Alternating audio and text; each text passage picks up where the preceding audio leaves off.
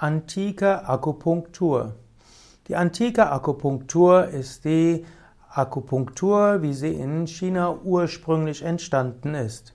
Die antike Akupunktur kennt nur 60 Transportpunkte bzw. Elementepunkte.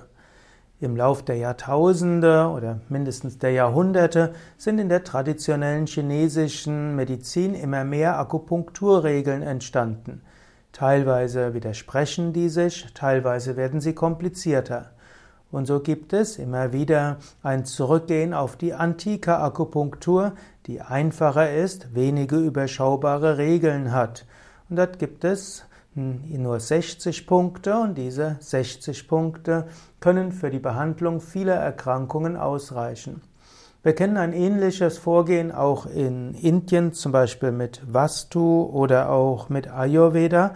Und auch dort gibt es diese beiden Lager, kann man fast sagen.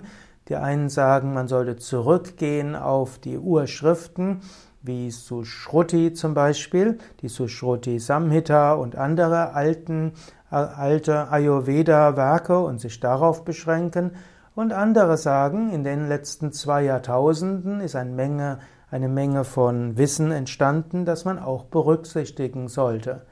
Und so ist es auch in der chinesischen Akupunktur. Es gibt die uralten Regeln, die in der antiken Akupunktur existieren und es gibt inzwischen vielleicht zwei Jahrtausende weiteres Wissen, das sich natürlich auf unterschiedliche Weise entwickelt hat. Soweit zum Thema antike Akupunktur.